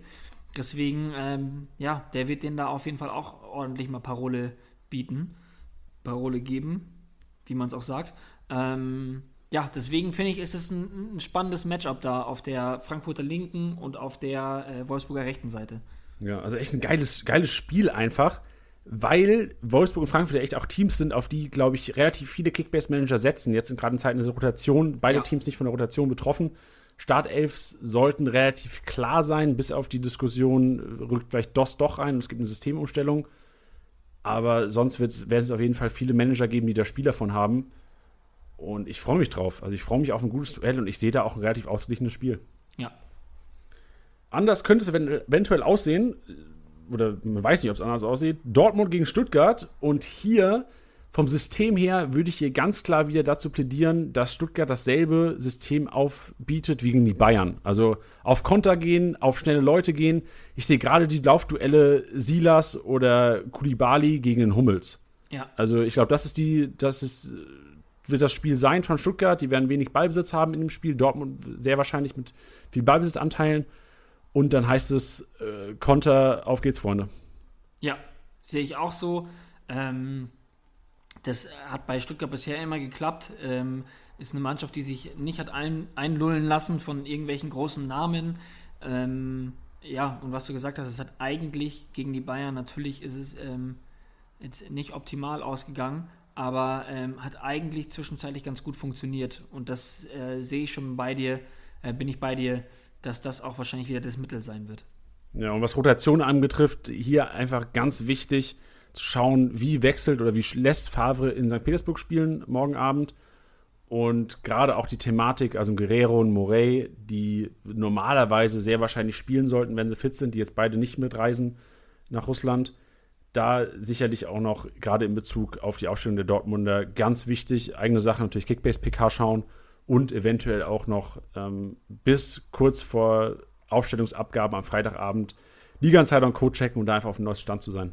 Ja, zu Kickbase PK, wer es noch nicht mitbekommen hat, jeden Freitag so zwischen 17 und 18 Uhr gehen wir live und werden alles, was wir hier besprochen haben und was wir über, das, über die Woche gelernt haben, ähm, nochmal thematisieren, dass wenn ihr noch Fragen kurz vorm Spieltag habt, dass man euch da ein wenig unter die Arme greifen kann. Live auf Instagram. Live so auf Instagram. Genau. Ähm, Link in den Show Notes.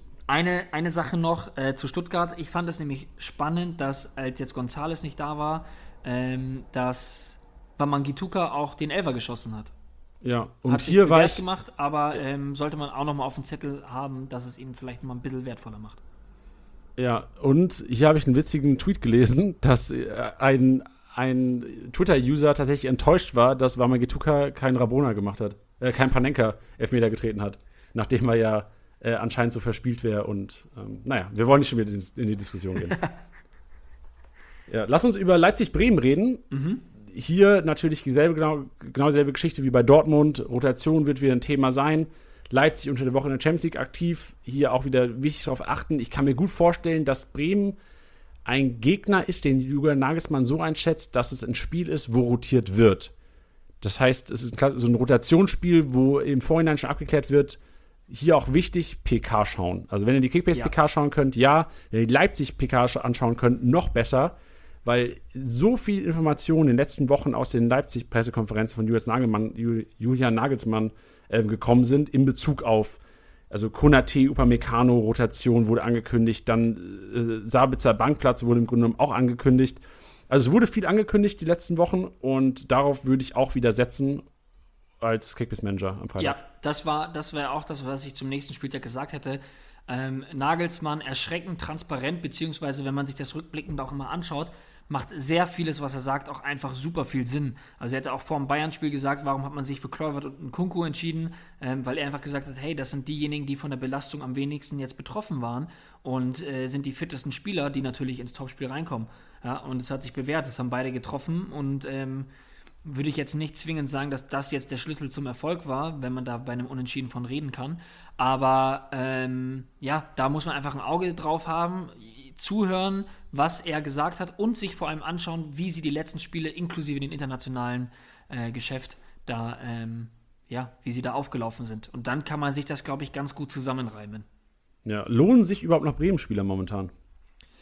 Boah, finde ich auch schwierig. Ähm, ich glaube, dass es ähm, welche gibt, die ja, die, die schon Sinn machen könnten. Ich nehme jetzt da auch mal Pavlenka einfach mal mit raus.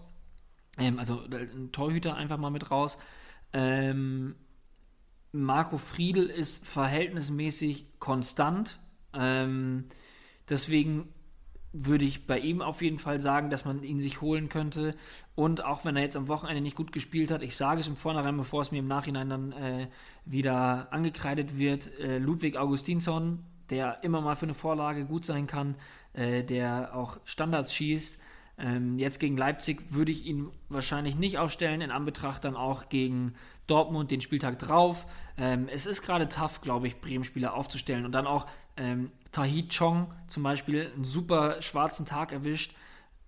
Würde ich, ja, also so semi, sage ich jetzt mal, weil er einerseits den Elfer verschuldet hat und sonst auch in vielen Aktionen einfach unglücklich war. Und ich fand ihn eigentlich gar nicht so schlecht. Er war sehr bemüht, ähm, ist sowohl in die 1 gegen 1 Situation gegangen, hat aber auch, ähm, ja, diesen, ich, ich, hasse dieses Wort, weil es ist so negativ behaftet, aber auch diesen Sicherheitspass gespielt. Auch, er weiß einfach diesen Querpass, wenn er gesehen hat, okay, außen geht nichts, abgedreht, äh, Pass in die Mitte gespielt. Ich fand ihn nicht schlecht. Es hat sich auf den Punkten nicht so ausgewirkt. Ähm, aber ich muss ehrlich sagen, er war sehr bemüht. Das bringt einem bei Kickbase nicht viel. Er war aber sehr bemüht und ähm, fand ihn nicht schlecht und kann mir auch vorstellen, dass er dann in Zukunft noch ein paar Mal spielen wird. Aber ich würde ansonsten auch aktuell abraten. Ja, also du hast noch schön, schön gesagt, im Grunde genommen, ein bisschen geschont. Ich würde, also aus meiner Sicht würde ich ganz klar abraten von allen Bremern. Also klar, Pavlenka würde ich vielleicht ähm, halten, weil also aus dem Grund, dass einfach viel aufs Tor kommen wird, die nächsten Spiele. Ja. Die nächsten Gegner, Leipzig, Dortmund, du hast es gesagt. Danach Mainz, ja, dann ist vielleicht wieder ein Zeitpunkt, um auch Bremer günstig zu kaufen. Das sehe ich auf jeden Fall. Nächsten zwei Wochenenden wäre mir das generell zu heiß, also auch im Challenge-Modus. Ich werde keinerlei Bremer aufstellen, auch nicht als Lückenfüller, weil ich einfach Angst habe vor Minuspunkten. Ja, ja, verstehe ich. Ich glaube, ich habe es deswegen so zaghaft formuliert, weil ich äh, nicht den Leuten Gefühl geben möchte, dass wenn sie jetzt einen Marco Friedl haben, der aktuell 13 Millionen wert ist, oder einen Augustinsson, der glaube ich 14 wert ist, ja, ähm, dass man die jetzt panikverkaufmäßig sofort rausscherbeln muss. Aber was du sagst, ist komplett richtig. Da wird es wahrscheinlich in den nächsten zwei Spieltagen nicht viel geben ähm, und auch einen negativen Marktwert äh, eine, eine, negative Marktwertkurve haben. Deswegen ähm, macht es schon Sinn zu sagen, hey, verkauft sie jetzt und vielleicht dann ab dem Main-Spiel wieder einzukaufen, weil es da jetzt erstmal nichts gibt. Ja, voraussichtlich. Freiburg-Bielefeld auch eine spannende Partie für viele Kickbase-Manager.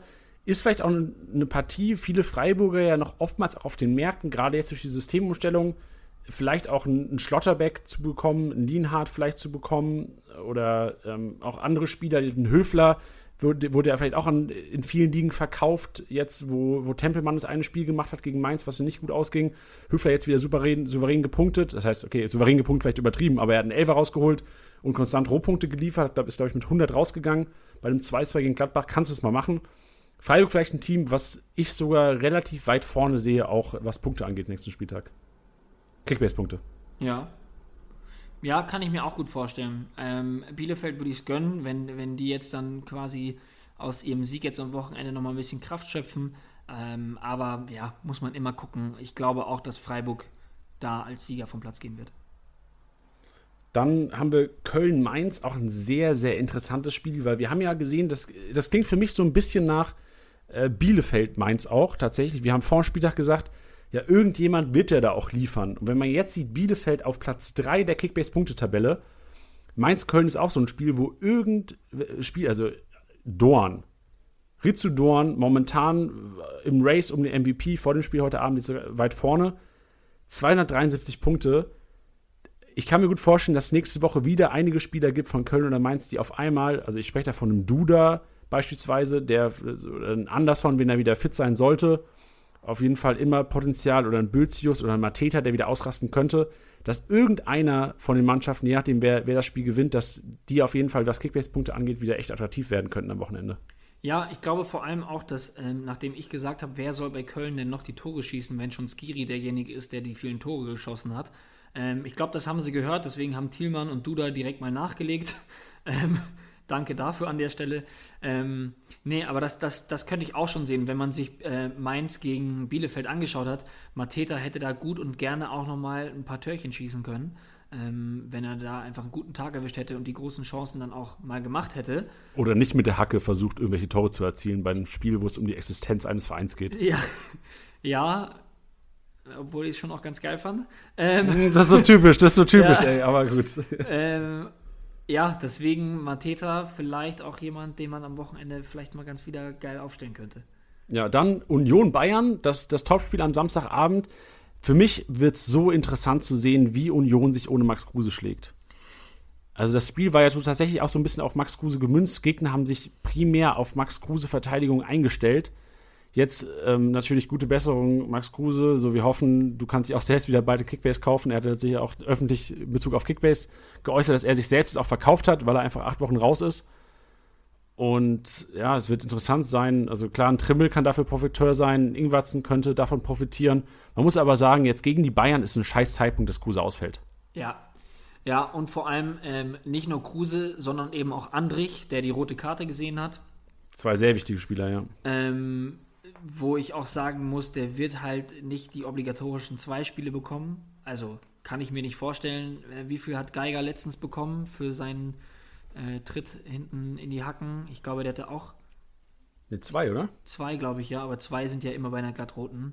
Nee, Geiger hat drei Spiele Sperre ah, bekommen. Ah, okay, ja. Ja, das sollte ähm, Andrich dann auch bekommen. Das sollte Andrich dann ehrlich gesagt mindestens auch bekommen. Ähm, ich möchte ihm da gar keine, gar keine böse Absicht unterstellen, aber ähm, dann nimmt man einfach eine, eine, Verletzung des Gegenspielers in Kauf. Deswegen wird er da, glaube ich, auch noch ein bisschen fehlen. Und dann sind es für mich zwei Komponenten, Andrich und Kruse, die da fehlen. Oh, da, da, muss man sich auch erstmal umstellen. Wir hatten da auch drüber geredet. Kruse, jemand, der vielleicht auch deswegen so aufgeblüht ist, weil Andrich hinten einfach wegmacht, ähm, wie ein Irrer, und ihm so ein bisschen die Räume ermöglicht, dass er da vorne so ein bisschen machen kann, was er will. Ähm, die Rede ist davon, in dieser Halbposition auf dem Blatt steht er als Stürmer drin, aber irgendwie ist der Kruse ja überall auch zu finden. Ähm, und da fallen schon zwei sehr, sehr wichtige Spieler weg, was du richtig gesagt hast, vor den Bayern. Ähm, doppelt ärgerlich, ähm, aber wenn man jetzt bedenkt, ohne Kruse, ohne Andrich für die nächsten drei, vier Spiele, also Kruse länger, aber in der Kombination sage ich jetzt mal, ähm, ja, könnte ich mir schon vorstellen, dass da bei Union was ordentlich wegbricht. Ja, vor allem, wenn man die Gegner sieht. Also wir haben vor zwei Wochen ja schon gesagt, ey, vorsichtig mit den Unionern. Die spielen, damals war es, glaube ich, die Aussage Frankfurt, Hertha, Bayern. Das, ist, das sind Spiele, wo sehr wahrscheinlich wenig Punkte gehen und ihr solltet vielleicht um, umsehen. Jetzt ist, glaube ich, auf jeden Fall der Zeitpunkt gekommen. Also, die spielen gegen Bayern, dann gegen ein sehr, sehr schwer zu spielendes Stuttgart. Ohne Andrich und Kruse sehe ich da doch den Vorteil auf Stuttgarter Seite. Und dann kommt Dortmund. Und klar, kommen Dortmund und Bayern nach Berlin an die alte Försterei, aber das ist auch nicht mehr die alte Försterei mit Fans. Also, wäre wär die Hütte jetzt voll und die würden die nach vorne peitschen, dann sehe ich da auf jeden Fall die Chance auf Kickbase-Punkte. Aber sind wir mal ehrlich, also neutral betrachtet werden da Bayern und Dortmund die Spiele sehr wahrscheinlich gewinnen und Kick, äh, Unioner mit relativ wenig Kickbase-Punkten da rausgehen. Ja, glaube ich auch. Leider. Leider, ja klar, genau. Äh, Augsburg-Schalke, nächstes Spiel, apropos wenig Kickbase-Punkte. Was machen wir mit Schalke? So, äh, fast, also klar, Bremen ist ein anderer Case, aber Schalke-Spieler, also ich habe mir auch das, gestern das Spiel gegen Leverkusen ange angeschaut, selbst ein Marc Uth, der da noch nicht mal die Elver schießen darf. So, also ver verstehe ich nicht, kann ich nicht nachvollziehen. Ein Kabak, klar, ist keine schlechte Partie gemacht, aber auch jetzt nichts herausragendes, was Kickbase-Punkte angeht. Also meine Hoffnung an Schalke oder der Glaube an generell Schalke aufzustellen, verlässt mich so langsam. Ja, muss ich auch sagen. Also ich würde es ihnen super, super enorm wünschen, dass sie da wieder in die Spur finden. Ähm, aber ja, also ich muss fast sagen, dass Michael Langer, der im Tor stand, ähm, mitunter einer der besten auf dem Platz war. Ja, das stimmt. Ähm, der ja, glaube ich, schon seit einer halben Ewigkeit kein, keine Pflichtspielpartie mehr hatte. Wenn ich das richtig verstanden habe und der Kommentator das richtig gesagt hat, war das seine zweite Bundesliga-Partie erst? Ja, so habe ich richtig verstanden. Ja, ja auch schon ein paar Jahre her, glaube ich, anscheinend, und, wo er gespielt ähm, hat. Ja, ich, die Frage ist halt, wen, wen willst du aufstellen? Weißt du? Also, wen, wen also, nenn mir einen Spieler, den du aufstellen kannst, weil du sagst, naja gut, aber der macht konstant wenigstens gute Rohpunkte. Und die gibt es da einfach nicht. Und ähm, ehrlich gesagt, nach dem Spiel jetzt gestern, es war auch jeder einfach schlechter als sein Gegenspieler. Ja, der einzige, der mir in den Kopf kommt, wenn ich höre Rohpunkte und Schalke, ist Salif Sané, aber auf den müssen wir lange noch verzichten. Genau. Und ich glaube, das ist der erste, wo ich, wo mir es wieder den Finger kribbelt, wenn ich sehe, Salif Sané ist auf dem Transfermarkt und er ist nicht mehr verletzt. Ja. Aber ähm, was du auch richtig sagst, Ud den Elfer nicht geschossen, was ich auch nicht so ganz verstehe. Ähm, weiß jetzt nicht, ob er sagt, er hat sich nicht getraut oder ähm, er wollte so ein bisschen das, das, ähm, das machen, dass man sagt, hey komm, Skripski, damit er sich das Selbstvertrauen holt. Ja, ging dann nach hinten los. Ähm, ja, ist einfach, ist einfach ähm, sinnbildlich für die ganze Situation. Und auch Ciao aus den, auf, auf dem Außen als, als Außenverteidiger ist super undankbar. Der wird ja jetzt inzwischen schon fast auf jeder Position da eingesetzt. Ich warte nur noch darauf, dass er Stürmer spielt. Ähm, der für einen Ludewig, Ludewig, der uns ja auch nicht überzeugt hatte, ähm, aber extra für diese Position geholt wurde, jetzt auch nur auf der Bank sitzt und einer, der eigentlich kein Rechtsverteidiger ist, für ihn spielt. Ja, also da geht es gerade wirklich drunter und drüber. Ähm, ist auch kein Geheimnis, aber würde ich aktuell einfach immer noch komplett von abraten. Und sind wir mal ehrlich, selbst wenn sie den Spieltag erwischen sollten, gegen wen auch immer, wo sie vielleicht 2-0 gewinnen und krasse Punkte rausholen, darf man es keinem übel nehmen, wenn man keine Schalke aufgestellt hat. Ja, das ist richtig. Was, äh, gerade in Bezug auf den Gegner, vielleicht ganz kurz nochmal Augsburg.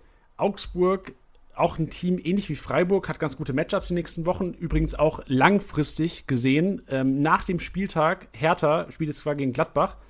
Man muss aber sagen, nach dem Spieltag hat Hertha ein enorm einfaches Programm. Also für alle strategisch langfristigen Manager da draußen. Ab Freitagabend alles, was, was blau-weiß gestreift ist, irgendwie zulegen. Geil. Ähm, aber gerade noch in Bezug auf Augsburg, was ich sagen wollte.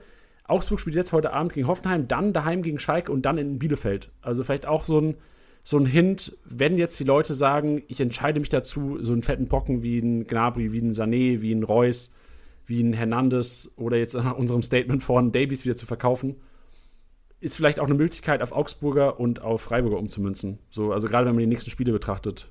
Auch also ich sehe auch, ich, ich habe mir das Spiel angeguckt, also ich sehe das Matchup Augsburg gegen Schalke und ich denke sofort an Caligiuri und wie heiß der sein wird, auch wenn das natürlich den Schalker nicht gönnt. Schlecht, genau, er, will natürlich nichts Schlechtes Schalke gegenüber.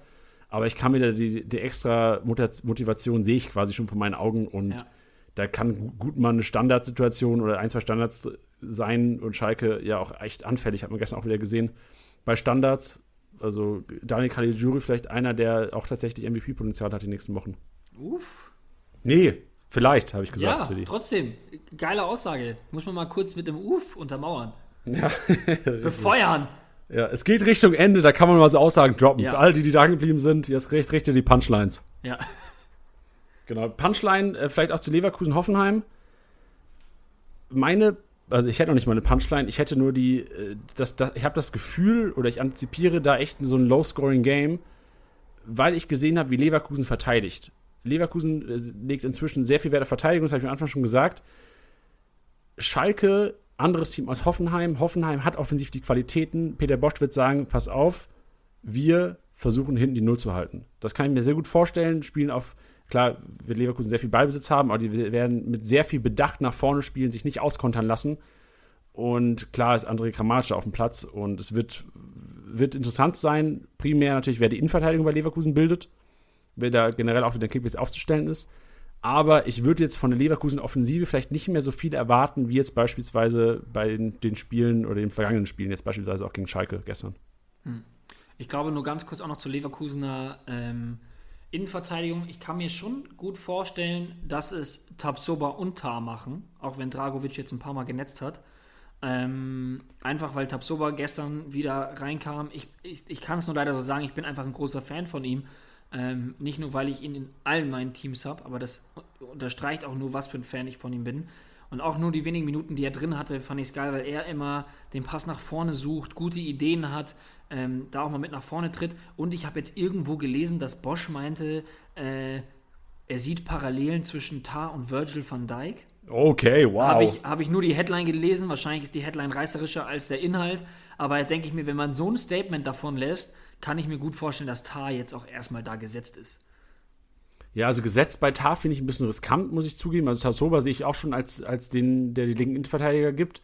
Ich muss tatsächlich sagen, Sven Bender sehe ich fast noch gesetzter als Tar, wenn topfit. Also Tar hat mich jetzt nicht überzeugt. Ich finde ihn auch tatsächlich noch so ein bisschen schläfrig in manchen Situationen, ein bisschen tollpatschig, wie er auch gestern, ich glaube, er hat die gelbe Karte kassiert auch dafür, wie er, oh, ich weiß gar nicht mehr, welcher Gegenspieler es war, was, Raman, wie er da auch so ein bisschen tollpatschig rüberkommt in manchen Abwehrsituationen. Und ich glaube schon, fitter Bender wird Vortar spielen. Ja, ja, ja, ja. Bender hatte ich jetzt gerade ähm, in, meinem, in meinem Monolog gerade gar nicht äh, bedacht gehabt, natürlich. Aber man muss natürlich beachten, also man weiß nicht, wie fit Sven Bender ist. Und ich glaube auch, dass Peter Bosch sagen wird, ich brauche beide Bänder fit. Also ja. die, und wir wissen alle, wie verletzungsanfällig sie sind. Davon können Kickbase-Manager ein Lied singen. Von daher kann es schon gut sein, dass vielleicht Tar nochmal eine Chance bekommt. Sehe aber auch Tar vor Dragovic, wenn, ja. weil du ja vorhin auch Dragovic angesprochen hast. Ja. Gut. Boah, da, ähm, was ein Brett heute. Sind wir jetzt bei 70 Minuten knapp. Ja, und nee, dafür, 80 Minuten haben wir sogar. Und dafür möchte ich die Leute mal wieder mit einem kleinen Service belohnen, auch im Hinblick auf den nächsten Spieltag. Denn es war jetzt der zehnte Spieltag, ja, und es gibt viele Spieler, die sich gerne mal, ähm, so wie zum Beispiel ein Mateusz Gunja, die sich gerne mal pro Spiel eine halbe gelbe Karte abholen und jetzt eben entsprechend gesperrt sind. Deswegen äh, möchte ich euch die kurze, knackige Liste vorlesen der Spieler, die vier gelbe Karten haben und eventuell nach dem nächsten Spieltag gesperrt sein könnten, beziehungsweise dass ihr das auf dem Zettel habt und damit auch planen könnt. Nämlich Auge auf, Augen auf, äh, heute Abend Posch von Hoffenheim. Vier gelbe Karten, wenn er sich heute die fünfte abholt, ist nichts mit ihm am nächsten Spieltag. Shit. Ähm, ich habe hier in zwei von drei liegen. Da schon her. Ey, danke Was, dir für diesen Service. Sehr gerne. Danke dir. Ähm, des Weiteren Christopher Trimmel, den wir auch angesprochen haben. Wenn der sich gegen äh, Bayern eine gelbe Karte abholt, dann muss Union erstmal ohne Trimmel, ohne Andrich und ohne Kruse spielen. Das wird auch spannend. Dann Dauerbrenner, auch aktuell. Florian Neuhaus, ebenfalls vier gelbe Karten bei Gladbach. Und Jeffrey Cheveleu von Augsburg, auch vier gelbe Karten. Uff, das ist Reese Oxford der dritte Verteidiger, oder? Bei Augsburg? Ähm, da fragst du mich. Ich glaube, der hat ein Einsatzzeiten bekommen, oder nicht? Ja, ich glaube, nächstes, also der Service ist mega. Vielleicht machen wir es nächstes Mal so, dass wir, wenn wir den Service bringen, auch immer die Alternativenlisten dazu. Ja, Aber das kann äh, sich ich- ja jeder selber jetzt raus. Ja, genau. Aber ich würde sagen Oxford und bei Union wahrscheinlich Ryerson dann auf der rechten Seite oder Riason. Ryerson, the American Lad. Und wer war der andere? Neuhaus, der hat wahrscheinlich Kramer dann ähm, profitiert davon, würde ich behaupten. Oder vielleicht sogar ein Laszlo Benes. Laszlo. Vielleicht. Ja, da, irgendwann wird es mal wieder Zeit, weil die feine Klinke wollen wir ab und zu mal wieder sehen. Ja, Rose. aber andererseits, ähm, wenn da die Innenverteidigung von, von Gladbach wieder stehen sollte, also sowohl Janschke oder Elvedi, dann macht es, glaube ich, Zakaria und Kramer. Aber Ja, kommt auch auf den. Gegner drauf an. Wir werden sehen. Wir werden sehen. Grüße von Lucien Favre. An dieser Stelle noch der Hinweis: Morgen, wie immer, Daddel Dienstag ab 19 Uhr. Dazu ähm, einfach Kickbase auf YouTube ado- äh, abonnieren oder uns auch gerne im PlayStation Network direkt adden, adden, wenn ihr sagt, ihr wollt gegen uns spielen. Kickbase unterstrich fordert. Dann, Titti hat die Kickbase-Pressekonferenz schon angesprochen. Freitag zwischen 17 und 18 Uhr, rund um den Dreh, live auf Instagram. Und last and not definitely not least, weil es gibt einen vorläufigen MVP. Und wer hätte das gedacht? Also Dorn hätte ich nie für möglich gehalten. Nee, ich auch nicht. Ich war auch ein bisschen sauer mit meinem Weghorst-Tipp. Ja. Soll ich dir was verraten, Tiddy? Ich habe ich hab ein bisschen reingelackt am Wochenende, was Dorn angeht. Weil ich, ich habe, glaube ich, auch bei der PK gesagt, mein Sturm, ich, ich spiele im Einser, einer Sturm und ich hatte die ganzen Wochen Geraldo Becker im Sturm.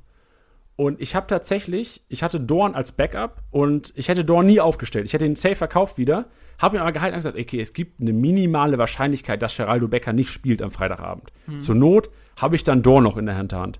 Und jetzt ist es tatsächlich so, dass mir Dorn den Arsch gerettet hat, weil sonst wäre ich wahrscheinlich mit 300 Punkten hier gesessen. Oder weiß ich nicht mal, wahrscheinlich hätte ich Urlaub angereicht. Mit 300 Punkten kannst du ja keinen Kickbase-Podcast machen. Ja. Ja, aber äh, geil. Ja, also äh, MVP-Tipper Marius an dieser Stelle, Glückwunsch an dich. Du Der, hast hat, Dorn. also der wurde getippt? ja, ja, äh, mehrere sogar. Also Dorn, ich glaube, fünf, sechs Leute hatten tatsächlich Dorn getippt. Äh, Marius, glaube ich, mit neun Punkten Unterschied momentan. Von daher haben wir sogar einen MVP. Äh, Nicht ein- schlecht. Einen, einen Propheten heute. Wow, also Respekt. Ähm, an dieser Stelle auch noch für viele Leute, die sich mal fragen, wo kann ich ihn tippen? Und die Leute, die dann bis hierhin immer hören, die denken sich so, Alter, es muss doch inzwischen jeder gecheckt haben. Ja, das denke ich mir auch, weil wenn man den noch hört, sagen wir es doch oft genug an dieser Stelle, wo man es machen kann. Nämlich in der Story von Spieltagssieger Besieger 24 Stunden bevor die offiziellen ähm, Aufstellungen rauskommen. Ähm, bedeutet in der Regel, im Normalfall, Donnerstag ab 18.30 Uhr, 19.30 Uhr, Janni, liege ich richtig? Genau, das ist richtig. 19:30. Donnerstag 19.30 richtig. Beziehungsweise 19.29 Uhr. um genau zu sein. Ja. Ähm, und dort bei Spieltagssieger Besieger könnt ihr den MVP tippen. Nicht bei Kickbase in der Story, nicht uns äh, eine DM bei Kickbase schreiben, sondern immer bei Spieltagssieger Besieger in der Instagram Story. Richtig. Und das letzte Wort gehört dem MVP-Propheten. An dieser Stelle bedanken wir uns fürs Zuhören. Danke, dass du eingeschaltet hast, dass du Ja, auf Play wirklich. gedrückt hast. Titi, wir sehen und hören uns wieder morgen Abend im Datteldienstag, hoffentlich auch mit euch, liebe Zuhörer. Ich freue mich. Hi, liebe Hörer von Spieltagssieger Besieger. Erstmal möchte ich die Möglichkeit nutzen, um mich bei den Jungs vom Podcast zu bedanken. Ihr helft mir wöchentlich, ein besserer Kickbase-Manager zu werden, der am Ende der Saison natürlich einen Titel in der Liga einfahren wird. Dass du an diesem Spieltag stark punktet, war für mich eigentlich klar. Ein Gegner, bei dem er zeigen kann, dass er ein wahrer Unterschiedsspieler ist. Da die anderen Spiele nicht für MVPs geschaffen waren, war dieser Tipp die für mich einzig logische Entscheidung. Bei den nächsten Gegnern, Freiburg, Augsburg und Schalke, wird er natürlich viele weitere Scorerpunkte sammeln. Also an der Stelle, der Hype ist real, der Marktwert muss absolut durch die Decke gehen. Natürlich habe ich Doan auch selbst im Team. Allerdings habe ich mich von angeblichen Fußballexperten schlecht beraten lassen und ihn kurz vor halb neun auf die Bank gesetzt. Aber wie schon Churchill sagte, ein kluger Mann macht nicht alle Fehler selbst, er gibt auch anderen eine Chance. Letzte Grüße an den Rest meiner Liga, in der zweifelhafte Aktion und das fehlende Fairplay an der Tagesordnung sind. Auch wenn ich noch nicht vorne dabei bin, werde ich noch an euch allen vorbeiziehen.